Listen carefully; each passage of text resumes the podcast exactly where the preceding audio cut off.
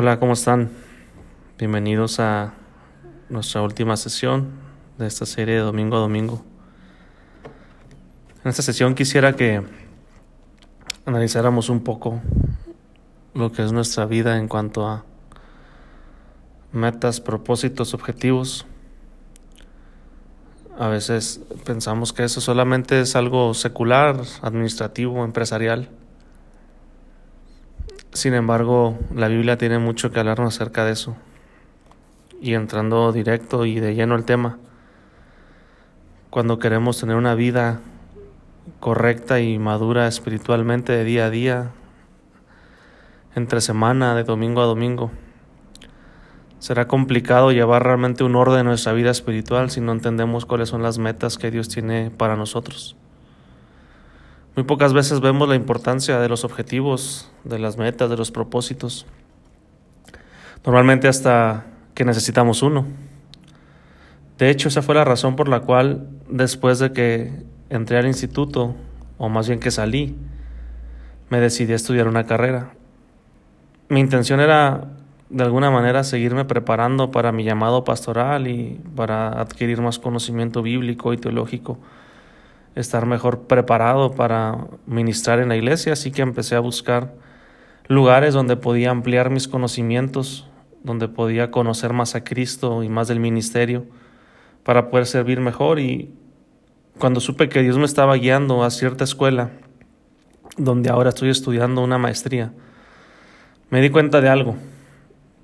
Para poder entrar a dicha institución necesitaba una carrera avalada por la SEP para estudiar en este lugar, cosa que mi seminario no me da o no me daba. Tenía que tomar la decisión y si era buscar otra escuela, estudiar una carrera y después meterme a la maestría que yo quería. Así que decidí matar dos pájaros de un tiro y creo que Dios me guió a estudiar una carrera para cumplir el requisito de entrar a esta maestría de, de estudios bíblicos.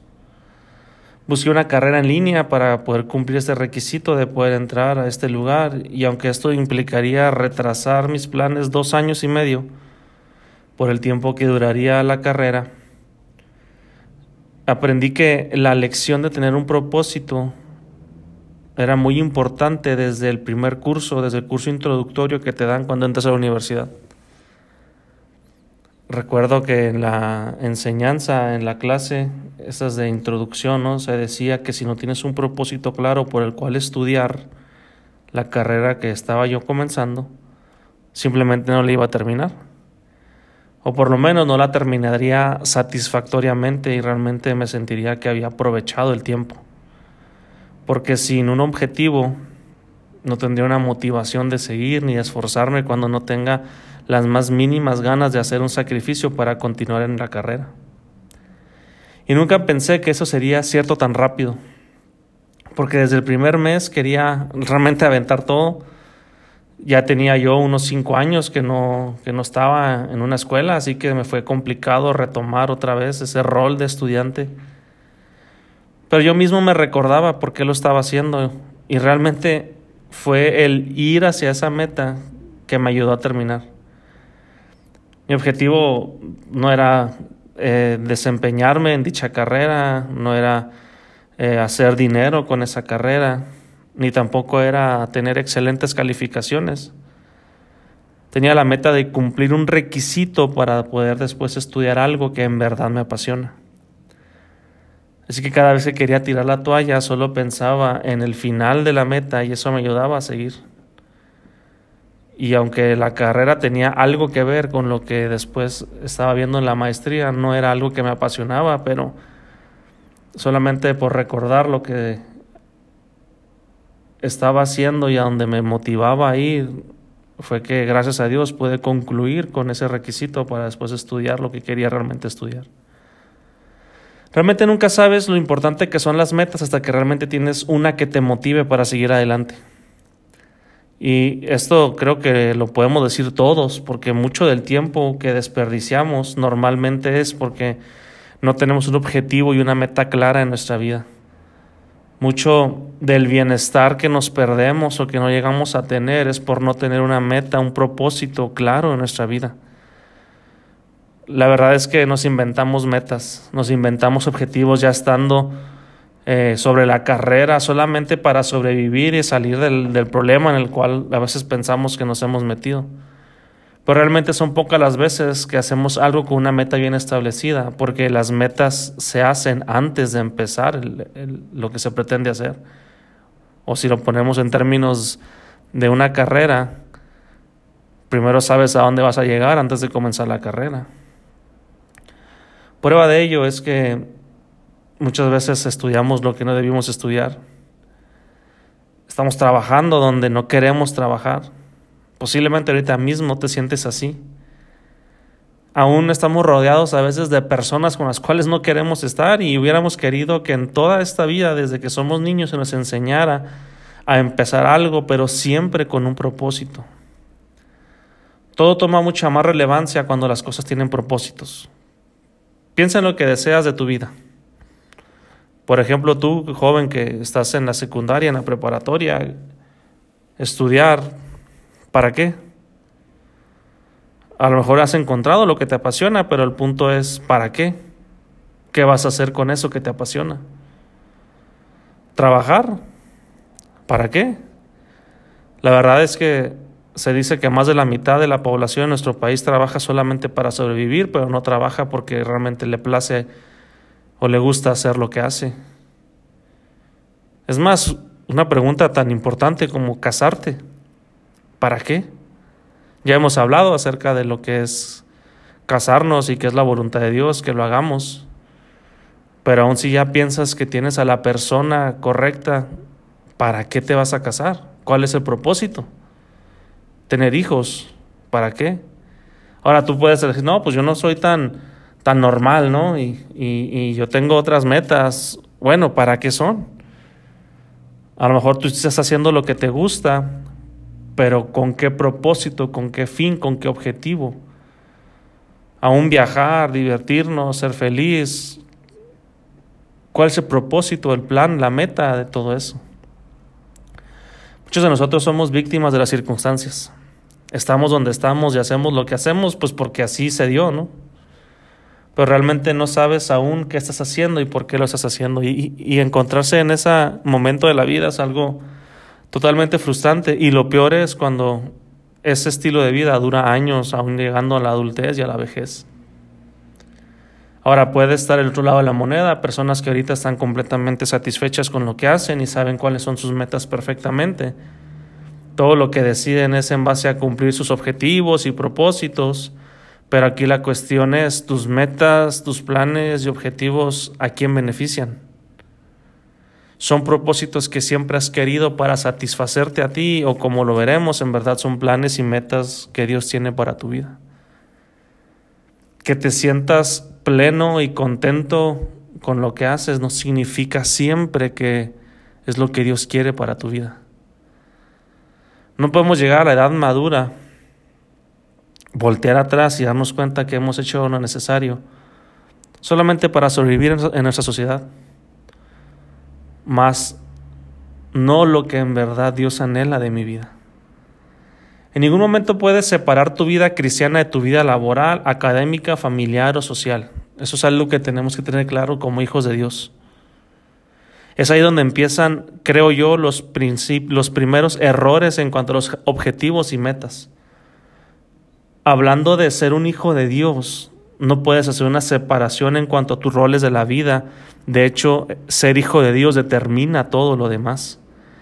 Queremos hacer metas para mi vida secular y metas para mi vida eclesiástica o espiritual, pero no podrás jamás cumplir nada en esta vida si primero no sabes qué es lo que Dios quiere para tu vida.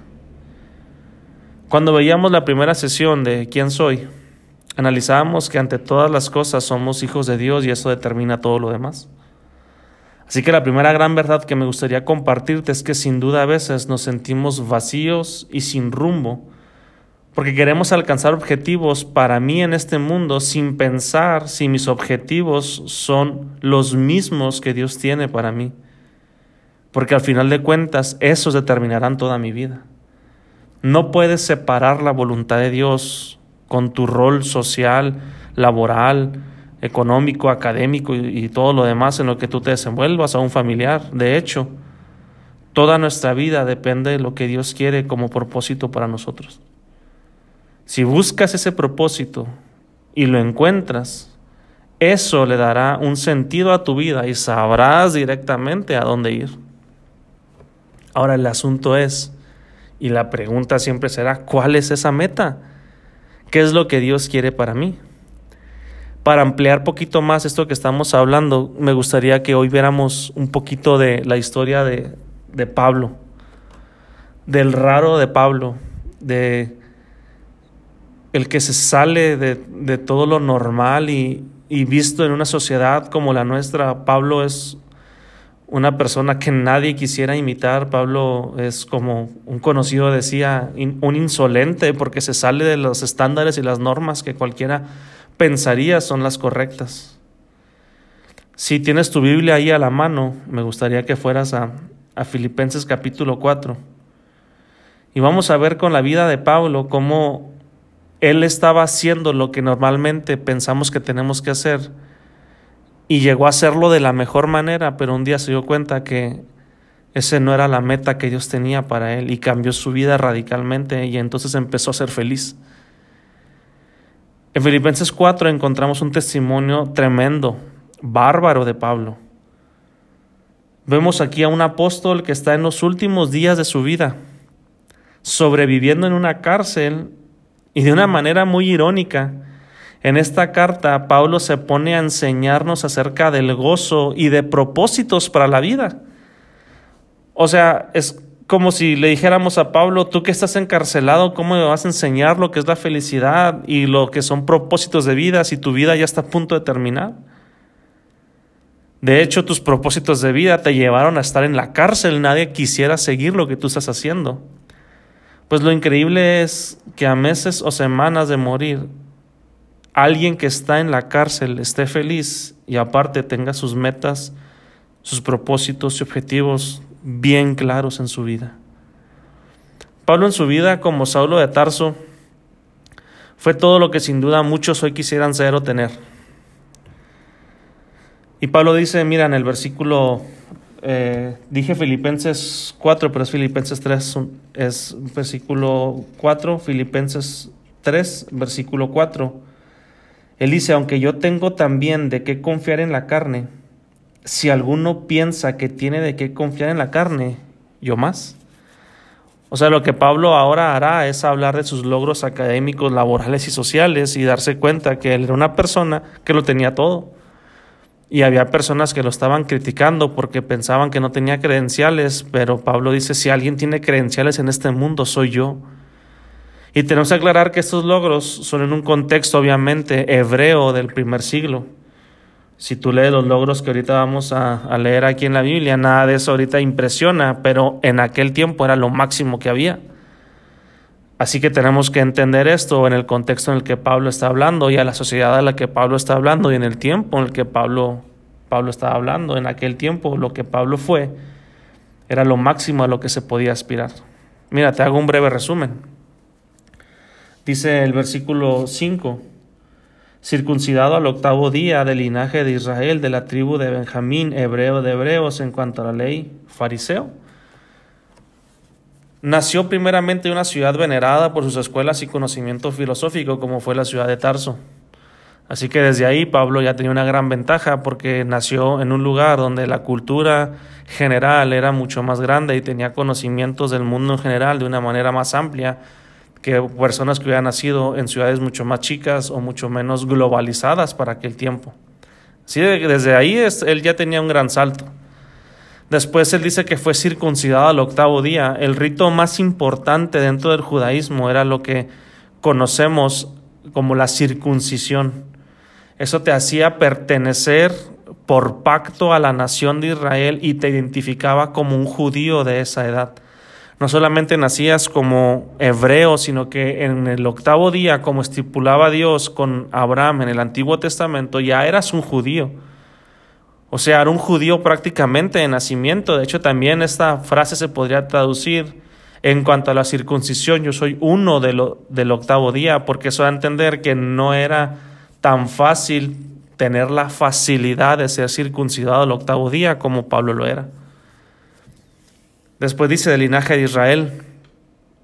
Pablo dice, yo no me hice judío, yo nací judío. Había muchos que tenían padres gentiles, pero Pablo no. Él era de sangre, de, en todos los sentidos, un judío. Aparte era de la tribu de Benjamín. El único que nació en la tierra de Israel de los hijos de Jacob fue Benjamín. De la familia del primer rey de Israel. De hecho, Saulo viene obviamente por venerar al primer rey de Israel, que era la tribu Benjamín, que se llamaba Saúl. La ciudad santa, Jerusalén, pertenece a la tierra de Benjamín. Pero más que esto, en la época de Pablo, muy pocos sabían de qué tribu eran. Era, ya se había perdido esto del conocimiento tribal, ¿no? De cada uno, de, de, de qué tribu pertenecían. Pablo tenía su linaje intacto y además era de una tribu realmente muy, muy exclusiva como la de, la de Benjamín. Ahora, realmente si nos ponemos a ver esos primeros logros de Pablo, tenemos que aclarar que él no hizo nada para obtenerlos. Todos esos fueron reconocimientos que él tenía y beneficios de nacimiento que daban muy buena reputación y facilidades en la vida. Sin embargo, desde ahí empezaba todo este buen currículum que tenía el apóstol Pablo, porque desde aún su nacimiento él empezó a tener beneficios que muchos no tenían. Pero los cinco puntos que voy a decir a continuación, Pablo sí los alcanzó por sus propios medios. Dice después el versículo 6 en cuanto perdón, el, final del versículo 5, hebreo de hebreos, en cuanto a la ley fariseo, en cuanto a celo perseguidor de la iglesia, en cuanto a la justicia que es en la ley, irreprensible. Lo que vamos a ver ahora son los logros que Pablo sí pudo tener por sus propios medios, no por nacimiento, sino porque él se esforzó para tenerlos. Primeramente estudió con Gamaliel. Eso significa que Pablo estaba estudiando con la estirpe más eh, pura de lo que era el fariseísmo, porque Gamaliel era el nieto o bisnieto del que fundó el fariseísmo. O sea, él no estaba estudiando con cualquier persona, estaba estudiando con los mismos fundadores de lo que era la religión más estricta de aquel tiempo, el fariseísmo. Pablo dice que era hebreo de hebreos. Eso habla de un esfuerzo personal para no mezclarse en cultura e idioma con los helenistas o los griegos. Él permaneció toda su vida como un verdadero hebreo a pesar de que nació en Tarso, pero por eso a los 15 años se fue a Jerusalén para seguir su judaísmo y después fariseísmo. Hacerse fariseo era alcanzar los lineamientos más altos de la religión judía. O sea, había varios eh, caminos que podía seguir en cuanto a la ley, pero el más estricto, el más difícil y el más exclusivo era el fariseísmo.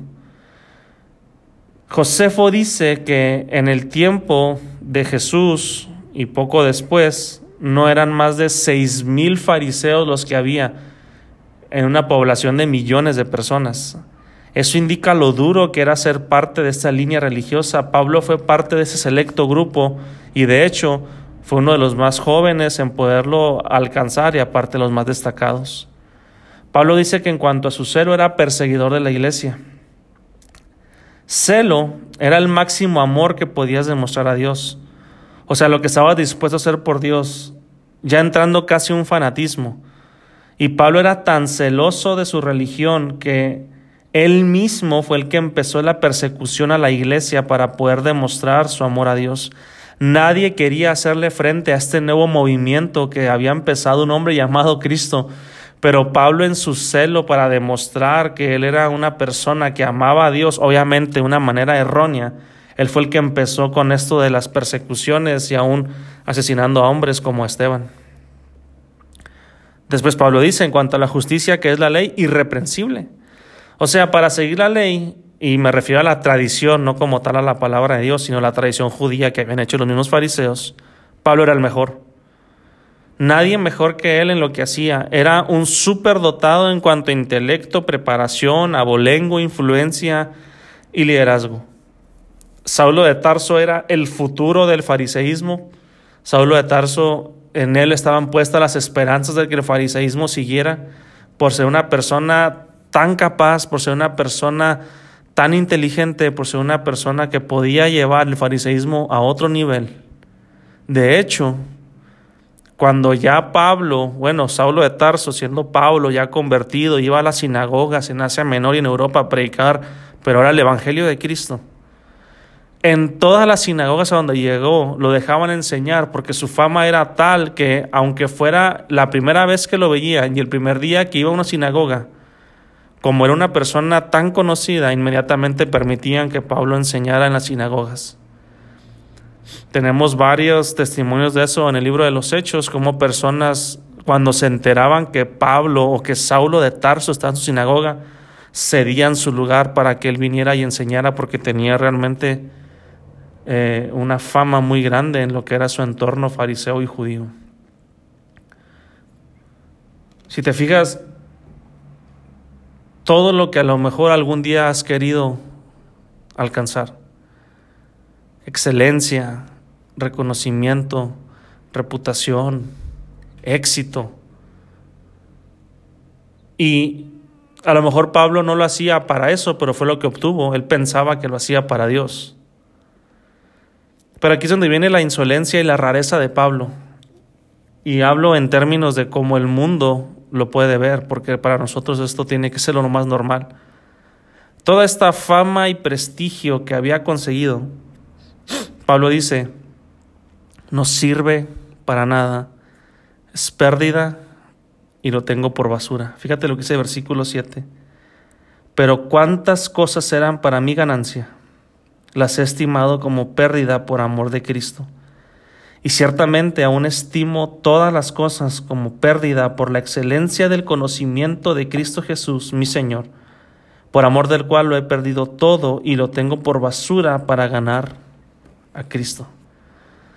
Todos quisiéramos tener un currículum como el que tiene Pablo, pero aquí es donde viene lo interesante. Y quiero ser claro, no estoy diciendo que no estudies, ni Pablo dice que no estudies. No estoy diciendo que no te superes, y Pablo no está diciendo que no te superes. Estoy diciendo que no pretendas tener éxito, ni Pablo tampoco lo está diciendo. Pablo lo que dice es que cuando encontró la meta y propósito de su vida, esas cosas que tenía y que logró en su vida, se dio cuenta que no eran la meta, sino eran un medio todo lo que Pablo un día logró en su preparación personal no fue para un beneficio propio, sino un medio para llegar a la máxima meta a la que todos como hijos de Dios debemos llegar. O sea, fíjense lo que Pablo está diciendo, no hagas las cosas al revés. Cuando tienes definida la meta, todo lo que harás ya no será solo por hacerlo, sino pensando en la meta que Dios tiene para nosotros. Mira, tienes que estar seguro de algo. Dios tiene una meta general para sus hijos, que es la que ahorita vamos a ver. Pero también Dios tiene una meta específica para ti. Toda la preparación de Pablo fue para ser el apóstol a los gentiles. Si no hubiera tenido las credenciales, conocimiento, el, eh, el conocimiento de idiomas y demás cosas, hubiera sido muy complicado que Pablo pudiese tener la influencia que tuvo en, en, la vida de los gentiles con el Evangelio. ¿Cómo supo Pablo que esa, serie, que esa sería su meta?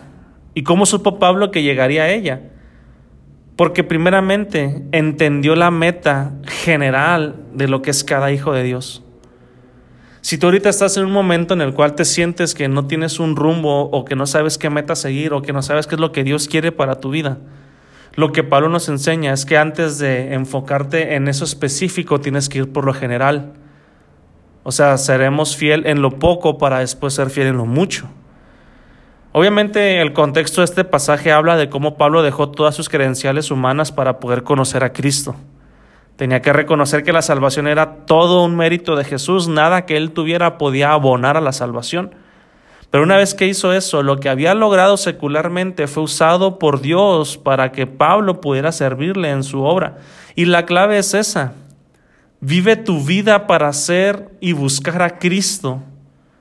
Ten una relación personal íntima con Él, una, una relación constante. Conócele a Él, conoce su palabra. Cambia tus hábitos pecaminosos, sé más como Cristo porque para eso es lo primero por lo cual el Señor te salvó y la primera meta a la cual debes de tú ir. Si ahorita tú estás buscando metas que no van conforme a eso, solamente estás atrasando lo que Dios tiene para tu vida y estarás entrando a una penumbra muy densa a la cual será muy difícil sobrevivir. Pablo tuvo que formar ese propósito en su vida primero, porque Pablo dijo que todo lo que tenía lo dejó porque sabía que su primer propósito era conocer a Cristo. Y dice el versículo 9, y ser hallado en él, no teniendo mi propia justicia que es por la ley, sino la que es por la fe de Cristo, la justicia que es de Dios por la fe. Y mira, versículo 10, a fin de conocerle, ahí está, el propósito, la meta, el objetivo es conocerle, a él, el poder de su, de su resurrección, la participación en sus padecimientos, llegando a ser semejante a él en su muerte, si en alguna manera llegase la resurrección de entre los muertos primero lo general y Dios se mostrará después lo específico. No puede ser al revés. De hecho, Pablo tuvo que formar ese propósito en su vida de una manera muy interesante. Si tú vas a Gálatas capítulo 1, del versículo 17, 16 en adelante, vemos cómo Pablo tuvo que irse tres años a Arabia para conocer a Cristo, a Dios, tener una relación con Dios, santificarse, leer su palabra, tener la comunión con Dios realmente como algo indispensable en su vida. Y ya después de eso fue que Pablo comenzó su ministerio. Que Pablo sea un superdotado espiritual y bíblicamente hablando no significa que él se haya brincado los procesos.